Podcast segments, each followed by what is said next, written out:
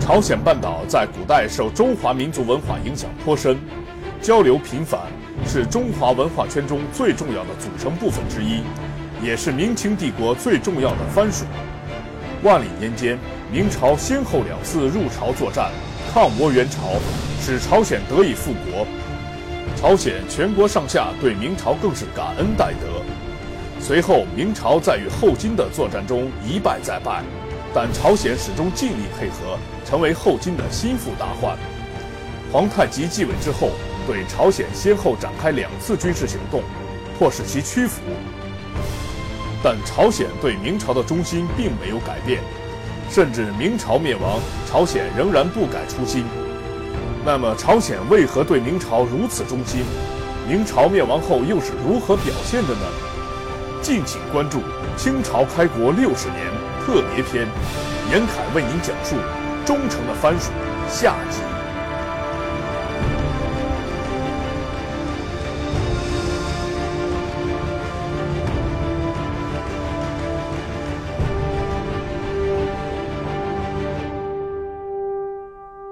到了明朝万历年间，就出事儿了。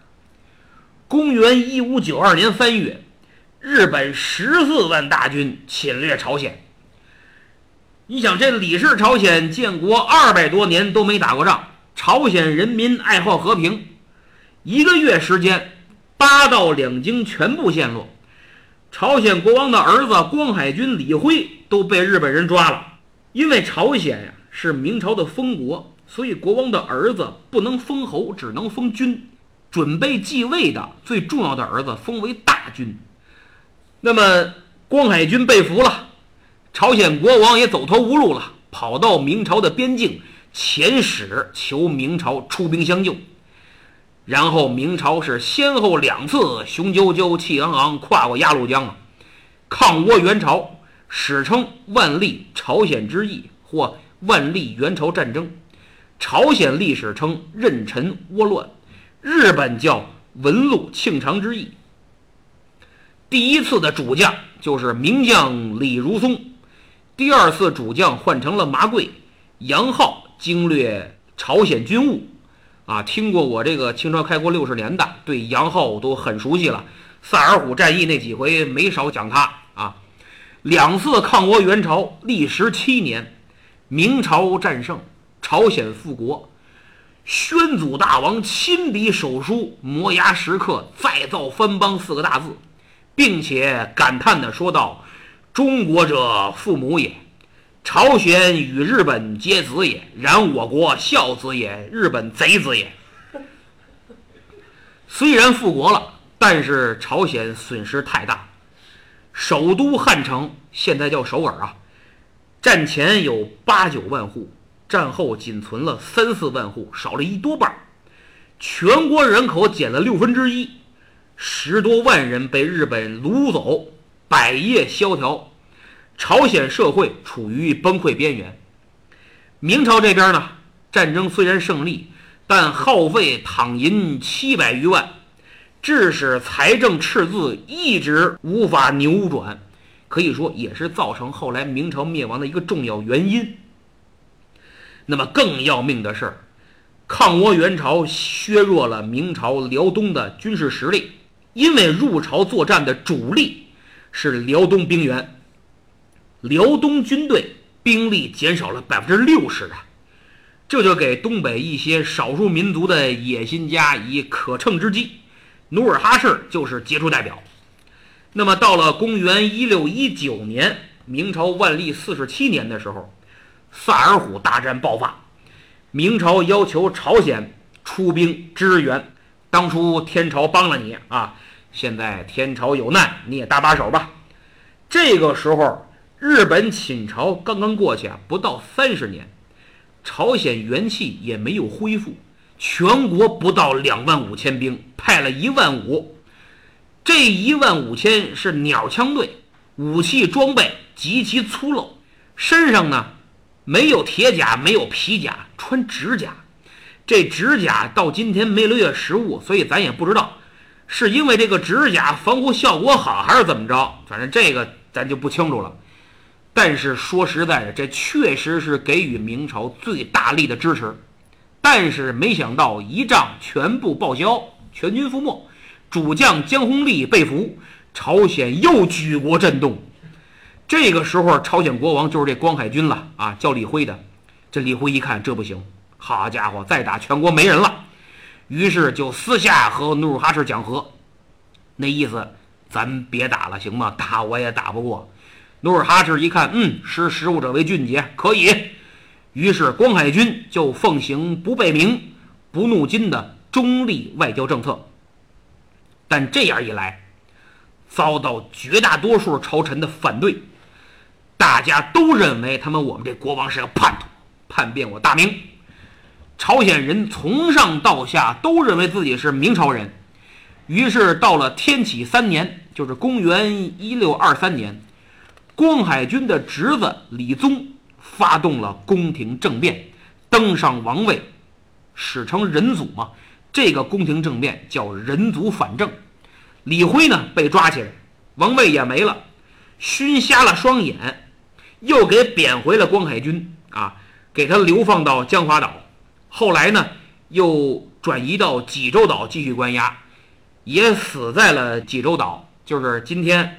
各位如果旅游去韩国，经常去那个地儿，下回去跟韩国导游说：“哎，济州岛你们光海军在这儿关押的。”他认为肯定认为你特有学问，你知道那么仁祖登位以后，朝鲜再次坚定地站在了明朝一边，后金千方百计的拆也没用，朝鲜还多次派兵支援明军，但是努尔哈赤没有直接去打朝鲜，因为两线作战啊。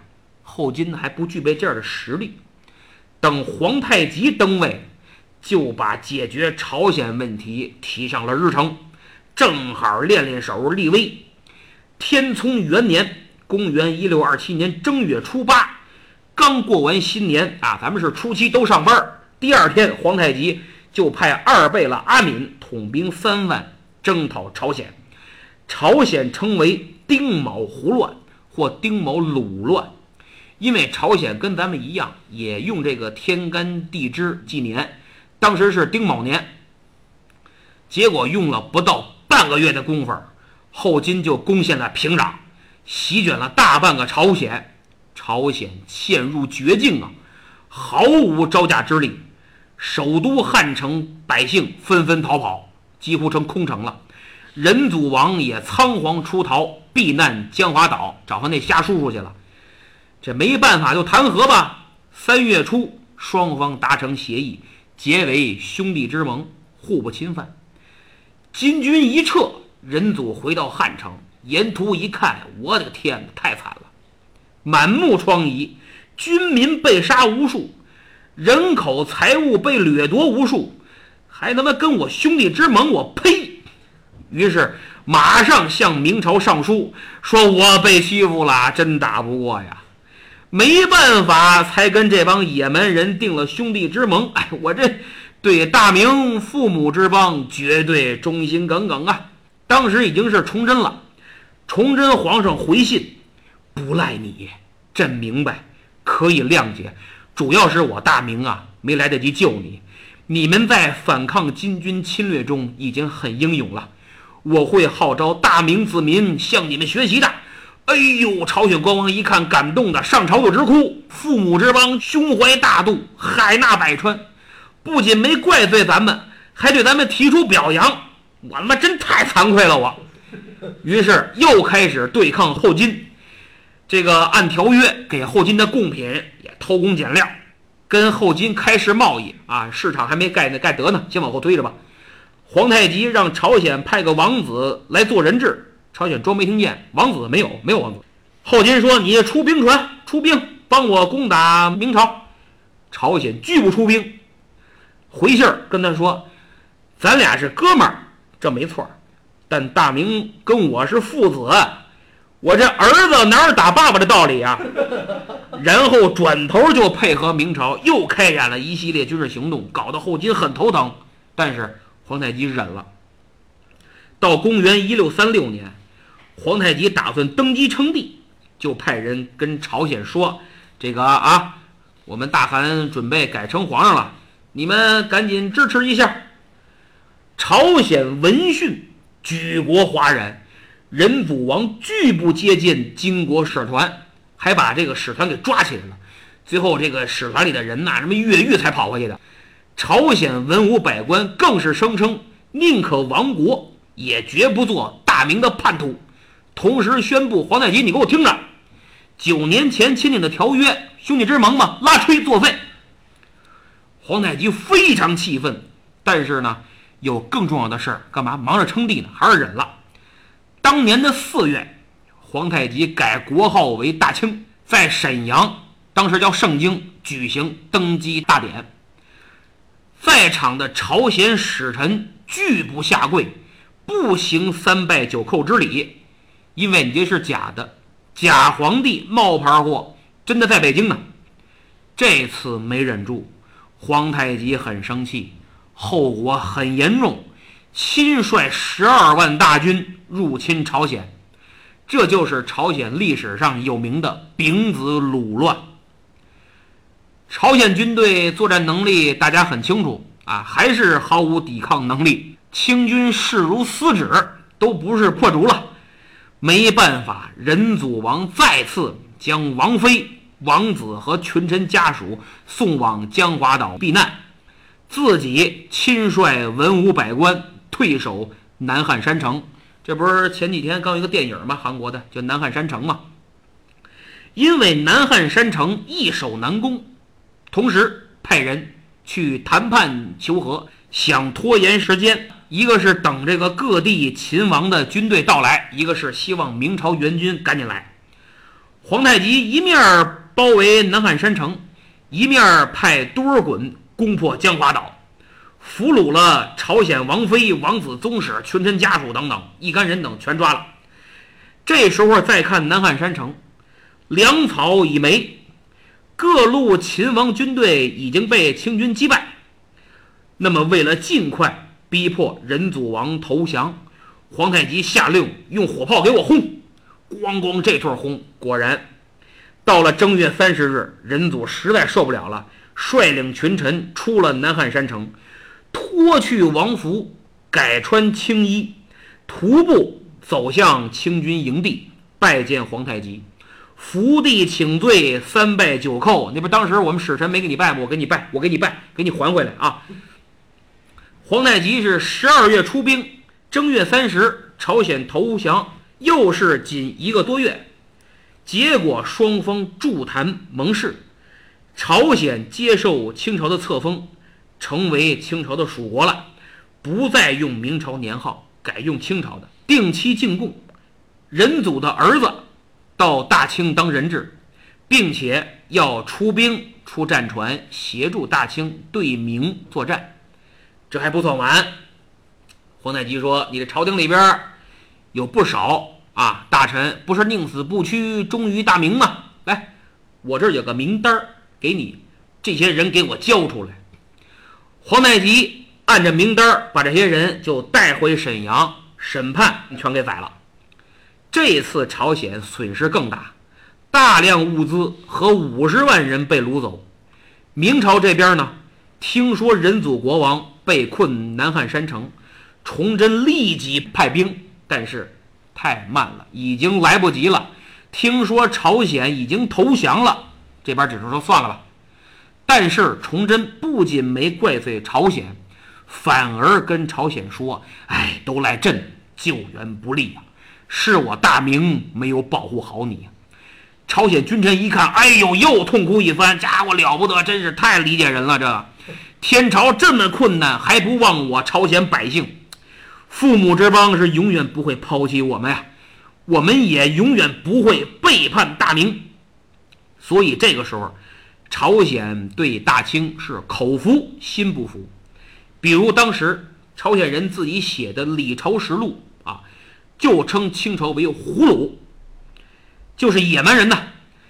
给清朝送的文件上使用清朝年号，国内不论是官方还是民间，要么用自己的仁祖王多少多少年，要么还用明朝年号。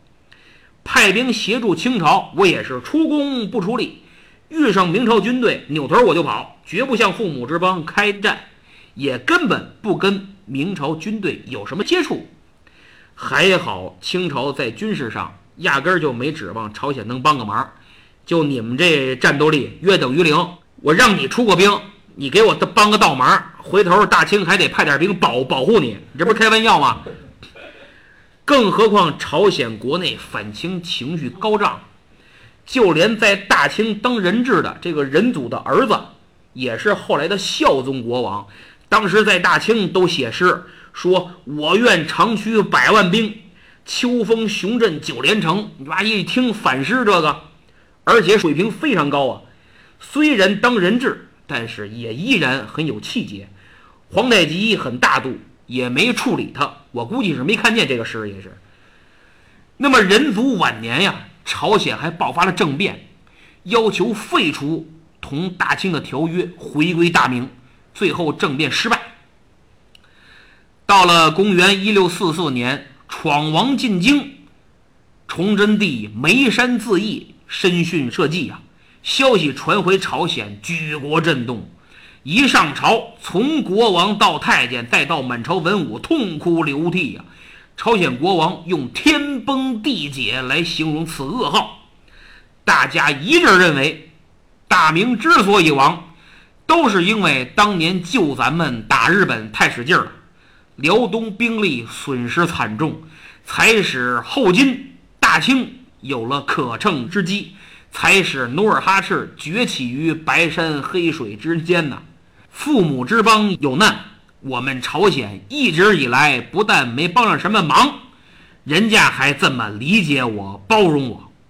于是朝鲜从上到下为大明代孝百日，全国暂停一切娱乐活动，婚丧嫁娶也都停。什么父母之邦都灭了，你家娶媳妇儿，你是人吗？别娶了。你们家里死人，别出殡了，悄悄抬出去埋了得了。他们觉得大明虽然亡了，但我们一定要让大明永远活在我们心中。朝鲜民间，特别是文人士大夫这精英阶层啊，家里的宗祠、墓志铭、书籍、信函等等落款，仍用崇祯甲申后多少多少年。因为崇祯死那年是甲申年，那么朝鲜用这年号用了多久呢？一九三几年，国民党元老张继先生出访朝鲜，当时朝鲜已经沦为日本的殖民地啊。官方文件用日本天皇的年号，但是他惊奇的发现，民间还在用崇祯甲申后二百八十多年。好家伙，我们这儿别说明了，清都灭了，民国了，您还明朝呢？不仅如此。朝鲜还打算练精兵十万，西征清朝，配合南明，打算反清复明。因为当时明朝这个还没有全灭，南明王朝斗争还是很激烈的。朝鲜就打算配合南明，结果没等精兵练成呢，南明也完蛋了，大清统一了。后来吴三桂起义，三藩之乱，朝鲜打算起兵响应啊，结果兵没练成，三藩平了。然后一看台湾，哎，又想联络台湾，结果兵没练成呢，台湾也回归了。反正是嘴儿行，一动真格的就不行了。也难怪地方太小，又穷又偏，你让他练兵，财政确实困难。但不管怎么说，气节和精神真的很值得肯定。仁祖去世，孝宗继位，孝宗大王御笔写下“大明天地”。崇祯日月八个大字，这就是标语啊！这就是横幅，那意思是明朝虽亡，唯独朝鲜保有大明天地。当时朝鲜文人士大夫也都认为，说我朝鲜乃大明之朝鲜也，根本不承认满清的统治。每位朝鲜新国王登位，都要接受清朝的册封啊！清朝使者带着圣旨册封完了，一走。新国王赶快回宫，把当年明朝赐给的诏书、王印、圣旨拿出来跪拜，那意思我还是受的明朝册封。清朝当年让他们把明朝这个东西给我交了，朝鲜交了个假的。后来到了康熙年间，明朝灭亡六十周年的时候，朝鲜肃宗国王在自己的王宫后院建起一座规模宏大的大报坛，以至高无上的祭天之礼祭祀明神宗万历，就是帮他们打日本复国的那个。后来又加了太祖朱元璋和思宗崇祯共同祭祀，一个给他们取名，一个在危难时候不仅不怪罪，还特别宽仁理解他们。朝鲜认为这三位皇帝的皇恩浩荡，奠定了朝鲜对大明万世不移的忠诚。每年进行祭祀，一直到日本占领朝鲜、李氏王朝灭亡才算完。当时在朝鲜人眼里，满清就是胡虏夷狄，就是野蛮人。你们懂什么孔孟？读过朱熹、王阳明吗？就知道快马弯刀，不服就砍，就知道烤羊腿、杀猪菜，这玩意儿挺好吃，所以根本看不起清朝人。比如按照惯例，当时朝鲜使团来华的所见所闻呢，都有编辑成书。去明朝的叫《朝天录》，去清朝的。叫燕行路，你看一个朝天，朝见天子；一个燕行，哎，到燕京走一圈从名字你就能看出区别来。而且朝鲜使臣每次来清朝，都有大量购买和搜罗明朝的东西，别说珍品，仿品我都要。朝鲜不仅看不起清朝人，连清朝皇上都看不起，背后叫清朝皇上叫胡皇，胡人的皇上。一直到乾隆时代，这种态度才有所转变。因为朝鲜发现，哎，清朝现在跟明朝其实也差不多，从入关的顺治就开始汉化啊，到了乾隆，哎，已经汉化的差不多了，从文化上基本得到了认同。而且呢，你看这大清的统治也挺牢固，一时半会儿也亡不了，推翻不了，就这么着吧，才有所改观呢。但平心而论，清朝皇帝对朝鲜其实比明朝要好得多。以前呀，明朝每次向朝鲜要的贡品啊，都比后来清朝要的多得多。清朝呢还老减免，明朝也经常要求朝鲜进献美女。你看，要不怎么他们现在整容这么厉害呢？都是让明朝逼的。明成祖朱棣就有好几个朝鲜美女做妃子。明朝派去出使朝鲜的，不是太监啊，就是礼部的小官，也也就是一科长啊，很小。他们呢，到了朝鲜是横征暴敛，索要贿赂。你看那个电视剧《大长今》里边，不就有个情节，是这个明朝的使者把人家宫里的宫女儿给肚子给搞搞大了，弄得人家挺害怕，都不敢说，还把这宫女儿啊好吃好喝的养起来。为什么呀？怕以后明使过来要儿子，你得给人家。你看，清朝派去朝鲜的都是大官儿，礼部侍郎就是副部长一级的，对朝鲜使臣也很优待，甚至大清皇上啊还亲自给朝鲜国王写诗，哎，赐给他诗。虽然朝鲜态度有所转变，但也仅仅是不再打算反清复明而已，在心里仍然认同和忠于大明。那么今天。我们发现跟以前完全不一样，甚至对咱们很傲慢、很轻视。其实我觉得，归根结底，一个是他们被日本殖民统治之后啊发生了变化，另一个重要原因就是文化上没有认同了。朝鲜对大明的忠，归根结底是基于文化的认同，他们认为自己就是明朝人，虽然说韩语。但是书写都是汉字，而且是繁体字。比如刚才我提到的国民党元老张继啊，出访朝鲜，跟朝鲜的文人用笔交流毫无障碍呀，因为他们写的汉字跟咱们的意思完全一样。换句话说，俩人下载微信互相聊天绝对没问题。那今天各位谁还会写繁体字？谁读孔孟？王阳明又是谁？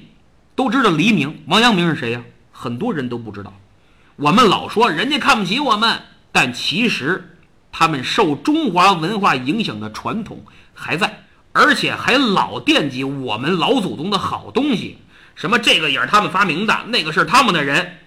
虽然挺让人讨厌，但这不也正说明他们对中华文化的认同吗？人家到今天传统服饰还在穿，拍古装剧，自己的服装道具也很考究，说明人家传统没丢啊。你再看咱们，离得很近的清朝戏，漏洞百出，一集电视剧四十分钟，六十多个错，说明传统都忘了，没人懂，有人懂也没人重视。举个例子，同样是反映唐朝的戏，你看啊。没一部戏的服装是一样的，五花八门，穿什么全都有。你看人家反映朝鲜王朝时期的服装道具啊，基本都一样。人家那叫古装剧，咱们这叫装古剧，装又装不像。他们认为今天的中国已经不是以前的中国了，或者说中华文明咱们已经丢了。四九年以前，中国人写繁体字，看数本书，能读古文。这才不到七十年，有几个能读古文的呀？